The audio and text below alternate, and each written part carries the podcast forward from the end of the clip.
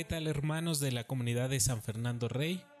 Un gusto saludarles de nuevo desde nuestra parroquia.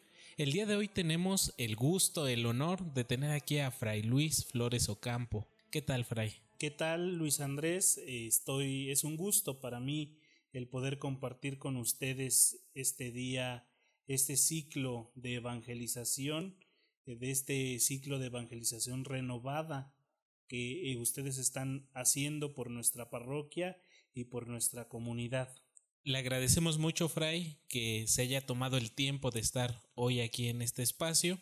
El día de hoy, hermanos, Fray, vamos a hablar sobre Fray Sebastián de Aparicio, este gran santo de nuestra provincia franciscana del Santo Evangelio de México. Y quisiéramos empezar hablando un poquito de historia sobre Fray Sebastián. Sabemos que nació el 20 de enero de 1502 en el pueblo de Gudiña de la provincia Orense, en España. Sabemos también que su niñez transcurrió junto a sus padres, Juan de Aparicio y Teresa del Prado, ambos eh, muy cristianos, caritativos, de nobles costumbres, y toda su juventud la pasó en medio del campo Fray Sebastián, siempre entregado a las labores agrícolas para poder ganar el sustento de cada día. En este tenor, Fray, ¿podría contarnos alguna anécdota, alguna experiencia que sepa de Fray Sebastián? Pues primeramente tiene el nombre de Sebastián o le he puesto este nombre porque pues nace en la fiesta de San Sebastián Mártir. De ahí la tradición pues de que hasta nuestros días algunas personas todavía pues le ponen el nombre eh, a sus hijos del santo o del día en que nacen. Y pues sí, Sebastián desde pequeño le gustó las labores del campo, las labores con los animales, eh, todo lo agrícola, todo lo campesino. Eh, tenía muy marcado que él no era para las letras ni para la escuela. De hecho, las oraciones y todo lo que iba aprendiendo durante su vida, Sebastián siempre lo tuvo bien presente mediante memorizaciones, mediante repeticiones, pero eso de ir a la escuela o de ponerse a estudiar, de aprender a leer o a escribir, no era lo suyo. Desde un principio, él se lo dejó claro a su familia y eran batallas y luchas hasta entre sus hermanos porque a él no le gustaba desde un principio todo aquello que tuviera que ver con las letras, más bien las labores, los trabajos manuales, el campo. Qué interesante conocer cómo fue la niñez de este beato de Fray Sebastián. Sabemos también, Fray, que eh, la juventud de Fray Sebastián eh, la pasó, como bien dijo, en el campo, en las labores. ¿Podría platicarnos algún un poquito sobre cómo fue la juventud de este beato? Pues al inicio de su juventud, en su adolescencia, hay una anécdota muy interesante que puede concordar con nuestros tiempos hoy en día, puesto que estamos viviendo un tiempo de pandemia. En la época en el que él vivió, pues también había una pandemia, la de la peste bubónica. Y pues de adolescente Sebastián se contagió de la peste bubónica y vivió lo que hemos vivido muchos de nosotros que ahora nos hemos contagiado de COVID tuvo que ser aislado. Nosotros hemos tomado el aislamiento un poco más renovado, ¿no? Cada quien en su habitación o en alguna parte aislado de la casa, de la demás familia. En aquel tiempo el aislamiento era mucho más serio y mucho más extremo. La familia lo había ido a dejar a una pequeña choza en medio del campo y de la nada, recostado sobre la paja. Y pues bueno, de adolescente, pues ahí quedó abandonado a su suerte. Su madre, con ese amor de madre que a diario le profesaba, pues le preparaba los alimentos y se los llevaba hacia aquella choza y pues ya quedaba de Sebastián si se los comía o no. Un buen día, la mamá temerosa porque pues se moría mucha gente de esta peste bubónica, de que un día fuera a encontrar a su hijo sin vida, llega toca en la pequeña choza y nadie le responde, y se ve obligada a abrir la puerta para ver si su hijo ya había muerto, y se encuentra con que su hijo tiene una fiebre muy alta. Le deja la comida y la mamá se retira por miedo a contagiarse también de esta bacteria. Se le olvida cerrar la puerta. En medio de la noche, de la oscuridad, del frío, andan los lobos en el campo. Y pues con el buen olfato de los lobos, eh, empiezan a olfatear que está Sebastián con fiebre, con sudores, eh, y pues esto al lobo, como un animal que busca carne, eh, le llama la atención y entra hasta donde está Sebastián y empieza a devorarle, pero curiosamente le arranca las heridas que le provoca esta peste, esta bacteria, y se va satisfecho el lobo. Y al otro día Sebastián comienza a sanar de esta, de esta peste, de esta bacteria, y empieza a, reincorporarse en sus actividades. Empieza otra vez a retomar aquello, ¿no? Vio la salud. Y esto es muy interesante para nosotros en nuestros días porque estamos hablando de una persona cercana a Dios que también vivió una pandemia como nosotros, que también supo responder y afrontar la enfermedad como a muchos de nosotros o a varios de nosotros nos ha tocado, ¿no? En su juventud, pues Sebastián se, dedicó también a estar eh, compartiendo su vida, su alegría como todo joven, pero siempre en las labores del campo. Él se empieza a trasladar a las grandes ciudades de España, a los grandes poblados, para poder ahí desempeñar su trabajo y empezar a ganar ya dinero, ¿no? Y desde de esta manera, pues empieza él a vivir ya una vida mucho más formal, lejos de su familia y trabajando en lo que él sabe hacer, pero que también le gusta, le encanta mucho realizarlo, que es la vida del campo, que es la vida del huerto, y así va entregando su vida a Dios. Qué interesante, Fray, saber que también Fray Sebastián, a pesar de, de, que vivió ya hace bastante tiempo, pues también le tocó enfrentar una pandemia, ¿no? Una e, epidemia y supo, como bien dice usted, eh, llevar este, esta, esta cuarentena, este aislamiento y supo sobresalir, eh, salir adelante. ¿Podría platicarnos ahora, Fray, cómo fue cuando llegó aquí a América? ¿Cómo es que Sebastián de Aparicio decide trasladarse de España hacia América? ¿Qué esperaba? ¿Qué pensaba? ¿Qué anhelaba? ¿Ya Dios había tocado su corazón? Mira, yo creo que tocado por Dios siempre estuvo, como todos los seres humanos, y él en su ansia de poder obtener más y más ganancias desde lo que hacía, se traslada en España al puerto de Elucar de Barrameda. Desde allí salían muchos barcos hacia América, eh, que era la novedad de aquel tiempo. Entonces en ese puerto, pues él también se contagia de esta eh, fiebre por ir a América, por conocer lo que aún no se conoce, por explorar estas nuevas tierras y se embarca para acá. Y llega a, primeramente a Veracruz, como llegaban todos estos barcos, y después se instala en la naciente ciudad de Puebla, aquella que fundó Fray Toribio de Benamente. Y ahí en la ciudad de Puebla empieza pues a hacer lo que él sabe hacer. El campo, la agricultura, las bestias, las empieza a domar y empieza a darse cuenta la comunidad poblana que está empezando a vivir en aquella ciudad, que este eh, hombre Sebastián tiene muchas actitudes y muchas capacidades. Y es así como empieza a tener eh, un buen crédito entre las personas y le empiezan a ver con alta estima. Sí, es pues qué interesante saber la, la motivación y cómo fueron sus primeros momentos aquí en América, ¿no?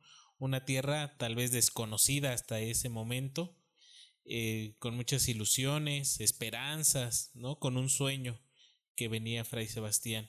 ¿Podría decirnos o sabe usted cuál fue el primer lugar en el que Fray Sebastián se instaló al llegar aquí a América?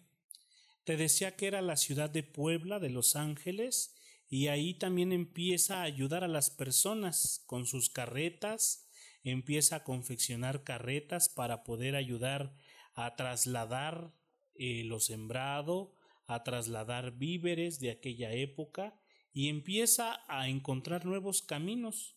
Y es así como de Puebla empieza también a conocer México como la ciudad y empieza a darse cuenta que también eh, los españoles empiezan a explorar minas, minerales, piedras preciosas, y él se da cuenta que ahí hay alguna oportunidad de poder hacer negocio y de esa manera empieza a emprender con sus carretas. Se dice que Sebastián va a ser el primer transportista de todo México, el que con un negocio, con una empresa ya bien formada en aquella época, empieza a transportarle a las personas sus bienes, sus pertenencias, los minerales y empieza así a crear un gran patrimonio para él.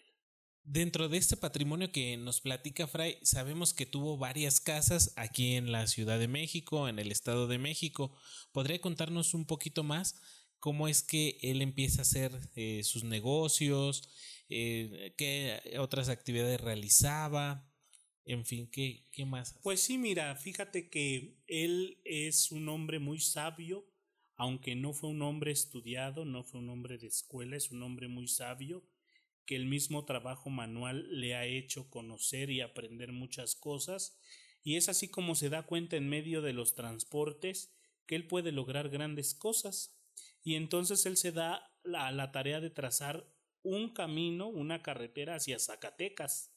Ahí hay minas de plata y él empieza a tener contratos para poder transportar la plata. Eh, rumbo a Zacatecas encontramos una cultura prehispánica como lo son los chichimecas. Estos hombres, eh, al ser tratados de una manera dura por los españoles, se veían muy seguido a la defensiva. Sin embargo, cuando Sebastián empieza a abrir estos nuevos caminos hacia Zacatecas, se gana el corazón de todos ellos y ahí lo ven con gran gusto y con gran alegría cada vez que pasa transportando la plata, los minerales, las semillas. De esta manera pues va creando pues su patrimonio, como te decía, y se logra hacer de tres, de tres casas. La primera casa en la que vivió fue en Tlalnepantla, la segunda fue en Azcapotzalco, cerca del convento dominico instalado allí, y la tercera en Chapultepec. En Chapultepec era donde tenía sus bestias, sus animales, sus carretas, todo aquello que le ayudaba a poder trabajar y a desempeñar su oficio de transportista. Perfecto. Para esto, Fray, en este momento de la vida de, de, Fray Sebastián, todavía no conoce a la orden franciscana, todavía sigue en el mundo como un laico más. ¿Podría contarnos, porque sabemos también que estuvo casado dos veces, podría contarnos un poquito sobre cómo fue este matrimonio de Fray Sebastián? Sí, ya ah, en los últimos años de su vivencia en Escapotzalco, él vive eh, su primer matrimonio, de la cual pues su esposa muere. No tiene hijos puesto que él hace una alianza más que eh, nupcial, hace una alianza por negocios. Eh, el padre de esta mujer es la que ve en Sebastián a un hombre de negocios y por eso le presenta a su hija.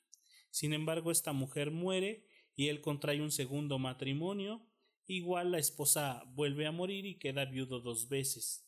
En su casa de Chapultepec, pues él decide y empieza a tener un cierto cosquilleo, llamémoslo así, por la, por la llamada de Dios. Y en este momento en el que queda él viudo ya por segunda vez, ya me imagino que ya tenía una vida avanzada, una edad avanzada, ¿no? ¿Podría platicarnos a qué edad él encuentra su vocación como hermano menor? ¿Cómo es que el Señor lo llama a esta, a esta vocación? Alrededor de los 70 años, él empieza a sentir este cosquilleo, como te decía, por la llamada del Señor. Pero él lo pensaba hacerlo de una manera muy sencilla entregarle sus bienes a las religiosas clarisas, hijas de San Francisco y de Santa Clara, y quedarse como hermano donado ahí con ellas para servir en la puerta, en la sacristía, en lo que él pudiera hacer. Y de esta manera él cree que está respondiendo a la llamada de Dios. Sin embargo, después de algunos años de darse cuenta que el Señor le está pidiendo más y lo está guiando por otro camino, él decide entrar, seguir en la misma familia franciscana, pero ahora entrar en la orden de los frailes menores. y él toma hábito en el convento de San Francisco el Grande de México, ahora instalado en la calle de Madero, a un lado de la Torre Latinoamericana, y es así como él empieza ya su vida de fraile franciscano, ya como tal un hermano lego, un hermano profeso que porta el hábito, ya no es un hermano donado, ahora es un hermano ya profeso, lego, que porta el hábito y fraile menor, hijo de San Francisco. A pesar de que eh, Fray Sebastián tuvo éxito en los negocios, tuvo éxito profesional, eh, sabemos que pues la escuela nunca se le dio, ¿no? No fue un hombre muy letrado, eh, bueno para el estudio. ¿Cómo fue que al entrar con los hermanos menores supo sobrellevar esta situación? ¿Le costó? Eh, poder eh, aprender las oraciones, poder estudiar para ser religioso. ¿Podría contarnos un poquito cómo le fue en este ámbito? En este ámbito hay algo muy curioso, puesto que la inmensa mayoría de las oraciones eran en latín. Y entonces cuenta uno de sus biógrafos que él mismo decía que pues no hablaba muy bien el latín y que le decía, Señor, perdóname, ¿no? O sea, si no te hablo yo un buen latín, por lo menos tú me entiendes. Y esa era la manera de expresarse de, de Sebastián, un hombre sencillo, humilde, que no se preocupaba por pronunciar bien las palabras del idioma oficial de la Iglesia, sino que desde su sencillez, desde su carisma, le decía, Señor, tú entiendes lo que te quiero decir, tú ves mi intención y pues ahí está, ¿no? Recordemos también que en aquel tiempo la figura del hermano Lego pues no necesariamente era un hombre que tenía que estudiar, era un hombre dedicado a las labores del convento, más hogareñas, la cocina, la recaudería, la limosnería, la portería, la sacristía. Entonces, pues él, para él no era necesario el ponerse a estudiar, sino que él le hablaba con sinceridad al Señor. Señor, yo trato de leer cómo están las cosas, trato de aprendérmelas, pero si hablo un latín mal pronunciado, pues tú me entiendes lo que te digo, ¿no? Así es. También tenemos la duda, Fray, cómo es que llegó a ser nombrado beato Sebastián de Aparicio. ¿En qué momento la Iglesia reconoce que hay cierta santidad en él? ¿Podría contarnos un poquito sobre cómo es este proceso? Pues este proceso se da a través de su propia vivencia eh, a partir eh, de su vida religiosa. Sí habíamos visto antes de su vida religiosa ciertos signos de santidad, de amor a Dios, de dedicación, él no dejaba su rosario a diario, él pronunciaba las oraciones diariamente al Señor, no se alejaba de él, pero su proceso de santidad, su proceso de vida eh, cercana a Dios, se da ya a partir de su vida religiosa. Él allí es donde empieza a entender que el Señor le llamaba por ahí. Su primera obediencia es al convento de Tecali en Puebla y después es trasladado al convento de San Francisco de Puebla en la ciudad de Puebla, en la zona centro de, de la ciudad de Puebla. Y entonces ahí es donde eh, Fray Sebastián empieza a santificar su vida pidiendo limosna es nombrado limosnero del convento y entonces va en busca de las limosnas para el convento. Se dice que él andaba gritando por los pueblos a los que llegaba una limosna para los hijos de San Francisco o para esta familia de San Francisco, ¿no? Y la gente sin más ni más le daba y le entregaba costales de maíz, le entregaba verdura, le entregaba la gente lo que podía donar al convento se iba a Huejotzingo, se iba a Tlaxcala, se iba a Tepeaca a buscar eh, la limosna para el convento. Hay una anécdota muy interesante que nos dice que varias veces, de todas aquellas veces que se iba en busca de la limosna para todos los frailes del convento, porque el convento de Puebla era muy grande, además de los frailes profesos, vivían ahí los frailes coristas, que ahora podemos entender que son los estudiantes, y vivían los novicios, que eran más de cien. Por lo tanto, pues él a diario tenía que salir por la despensa, por la limosna para el convento. Se dice que varias de estas veces llegaba con la carreta vacía, y no porque la gente no le quisiera dar nada, sino porque en el camino se encontraba a gente humilde, sencilla, que no tenía ni para comer. Y entonces él decía, bueno, pues si los frailes tenemos poquito, al menos tenemos. Y entregaba la verdura a los pobres, entregaba las semillas a los necesitados, y llegaba sin nada en la carreta porque se preocupaba también por la gente. Eso es lo que le hace ganarse el amor de la gente y de las personas. También tenemos delante de nosotros, por ejemplo, otra anécdota en la que él es muy querido por sus hermanos del convento por los coristas, por los novicios, que incluso ya con sus años, acuérdense que ya estamos hablando que Fray Sebastián tiene alrededor de 80, 90 años, él tiene ya vasta experiencia y empieza a contarles y a transmitirles a los hermanos coristas y novicios ciencia y virtud, les empieza a transmitir sus propias experiencias. Y una vez se le ocurrió empezar a hablar de la muerte de la muerte física, y uno de estos coristas malvados, les digo así por lo que le hicieron, empieza a decirle, ah, sí, pues fíjate que si la muerte es estar con Dios, pues tú ya estás muerto. Y entonces de repente lo acuestan en una camilla y le empiezan a hacer una serie de bromas, cantándole el miserere, las letanías de los santos, como si fuera un funeral. Se da cuenta el padre guardián que lo andan paseando por el claustro y pues Sebastián decía, bueno, pues si estos ya me quieren enterrar, pues que me entierren, ¿no?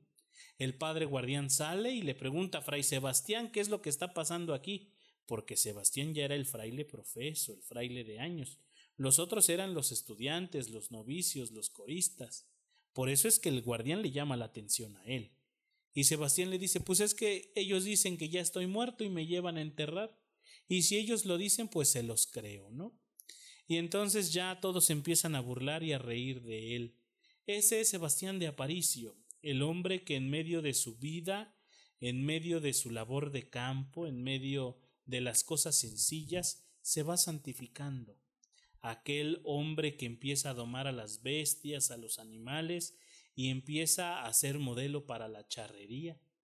Aquel hombre que empieza a trazar los caminos de América, se le conoce como el precursor de los caminos de América, de los caminos de México, y pues le gana el patrocinio de los de los conductores, transportistas, automovilistas.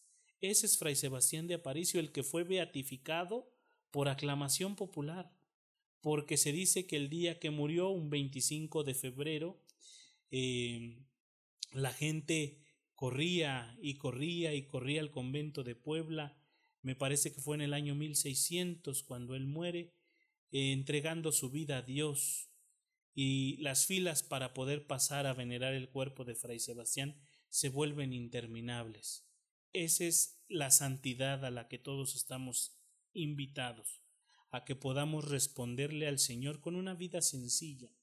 No para ser santos no necesitamos ser grandes eruditos, no necesitamos ser grandes eh, personalidades, no, en medio de la sencillez, de la humildad, en medio del carisma, de la alegría, ahí es donde podemos santificarnos todos. Sin duda, Fray Sebastián fue un hombre extraordinario, ¿no? Llevó toda una vida a pesar de que no estuvo desde el comienzo con los hermanos menores, sin embargo llevó una vida extraordinaria, ¿no? Siempre de trabajo, de caridad, siempre cercano a la gente. Sabemos, Fray, ya estamos finalizando esta pequeña cápsula. Sabemos que murió hacia el 25 de febrero de 1600 y se dice que su cuerpo está incorrupto. ¿Podría contarnos un poquito más sobre este hecho? Sí, actualmente en nuestro convento de San Francisco de Puebla, de la impresión de las llagas de nuestro Padre San Francisco en Puebla, así se llama el convento, eh, en el templo tenemos una capilla reservada para él. Su cuerpo se encuentra incorrupto en una urna de plata que el mismo pueblo de Dios le ha mandado construir como signo de su amor y de su veneración. Cuentan los frailes ya mayores que hace algunos años el cuerpo de Fray Sebastián todavía estaba a la intemperie, no fuera de la capilla, sino sin una urna que lo protegiera, y la gente iba a arrancar cachitos de su piel para tener una reliquia de Fray Sebastián, de aquel hombre santo, de aquel hombre beato, que fue precursor de los caminos de América, que mostró tanto amor y cercanía a los pobres y a los necesitados. Si ustedes alguna vez visitan la ciudad de Puebla, pueden encontrar el cuerpo todavía de Fray Sebastián en esa urna, ahí se venera, ahí pueden encontrar también imágenes de él, libros con su historia, con su, con su geografía, y pues ese es el hombre al que veneramos hoy en día y que estamos a punto de vivir su festividad. Así es, Fray. Ya nos comentaba también hace un momento sobre sus patronatos, es patrono de la charrería, de los transportistas. ¿Podría contarnos si tiene alguno más?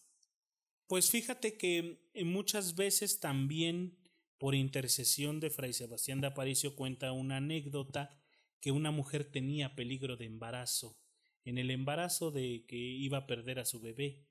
Se dice que Fray Sebastián se quita su cuerda, la pone sobre su vientre y el niño nace sano y salvo. También en Puebla tiene la fama de ser protector de las mujeres embarazadas. De hecho, ahí donde se venera su cuerpo puede, se puede adquirir la cuerda tocada por eh, los restos de Fray Sebastián para que todas las embarazadas lo anden trayendo, ¿no? Mientras están embarazadas y el niño pueda salir con bien. Entonces tenemos eh, a un santo redondo, eh, con muchos carismas, con muchas virtudes, un hombre sencillo, que es bien aceptado por, por la gente, por el pueblo, porque vivió allí con ellos, en medio de ellos, y se hizo querer por ellos. Pues qué, extraordinaria historia, qué extraordinario beato tenemos aquí en la provincia. Y aquí cerquita, en Puebla, lo podemos encontrar todavía, podemos visitarlo, podemos encomendarnos a él. Nos hablaba también Fray de algunas virtudes que tuvo Fray Sebastián. ¿Podría eh, comentarnos o podría platicarnos sobre cinco virtudes de Fray Sebastián que podríamos imitar? Sí, yo creo que primeramente la humildad.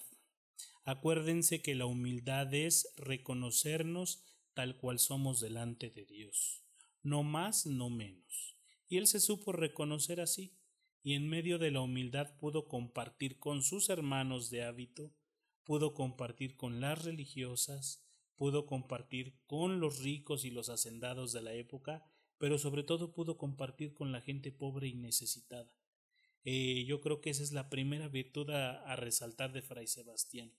La segunda es su donación de sí mismo, el desgastar su cuerpo, el desgastar su vida para servicio de los hermanos, ¿no? Hoy en día pareciera que a algunos de nosotros se nos pide un favor y nos pesa hacerlos. Sin embargo, a Fray Sebastián no le pesaba a él, al contrario, desgastaba su vida a favor de los hermanos. La tercera virtud que yo podría resaltar de Fray Sebastián es el amor el amor a lo que hace, el amor a Dios, el amor a sus semejantes, a su prójimo, al que le rodea. La tercera virtud eh, que podría resaltar también es su amor a la creación. Como buen franciscano, él aprende a convivir con los animales, aprende a vivir con la creación, aprende a valorar los productos de la tierra y así la ama, la respeta, la cuida, la conserva. A los animales, pues sí, los utiliza para jalar sus carretas, pero se dice que nadie había consentido tanto a los animales del convento como lo hizo el hermano Sebastián de Aparicio. ¿no?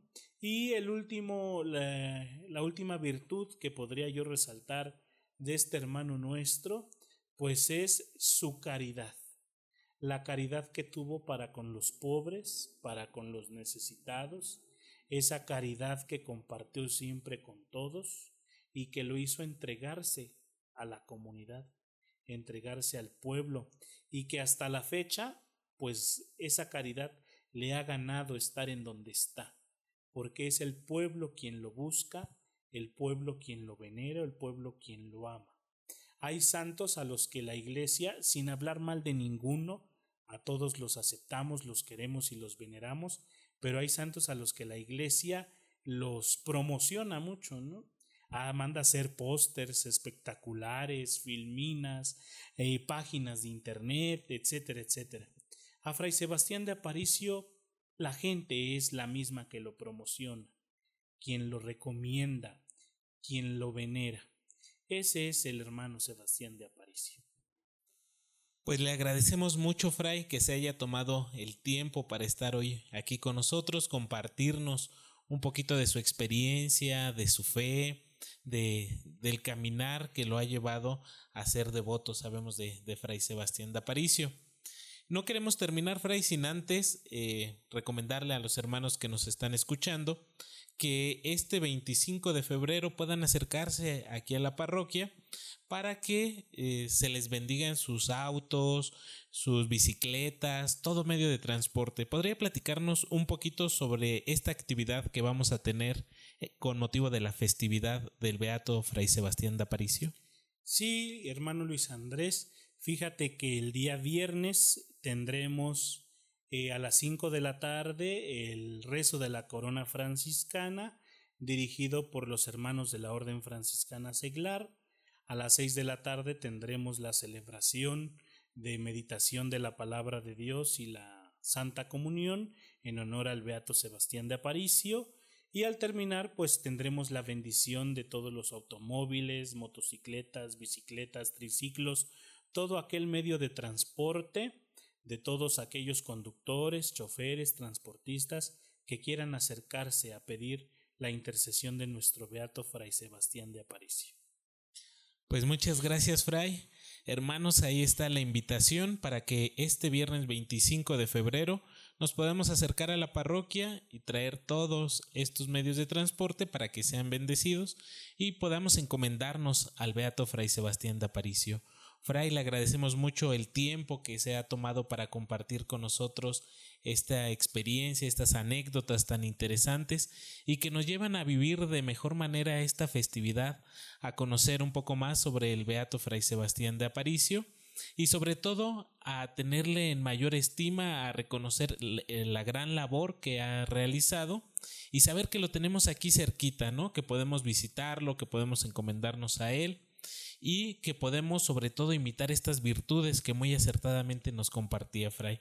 No sé si tenga algún mensaje final para nuestros hermanos. Sí, y qué bueno que lo mencionas, eso de que me pude dar el tiempo y tomar el tiempo para poder formar parte de esta cápsula, eh, porque pues muchas veces, y esto sí quiero que quede muy claro, quiero reconocerte a ti tu labor, a ti hermano Luis Andrés y al hermano Antonio, porque muchas veces quienes nos escuchan muy amablemente me mandan algún mensaje o escriben algún comentario agradeciéndome a mí estas cápsulas. Y no es así. Yo no soy el que empezó con esta idea. Yo hasta el día de hoy, que es la cuarta cápsula, he sido invitado. El trabajo es de ustedes y eso es lo que me gustaría eh, aclarar con todos aquellos que nos escuchan que la labor es de ti, hermano Luis Andrés, y del hermano Antonio, y agradecerles de parte de nuestra parroquia eh, la gran labor que hacen por evangelizar de esta manera, ¿no?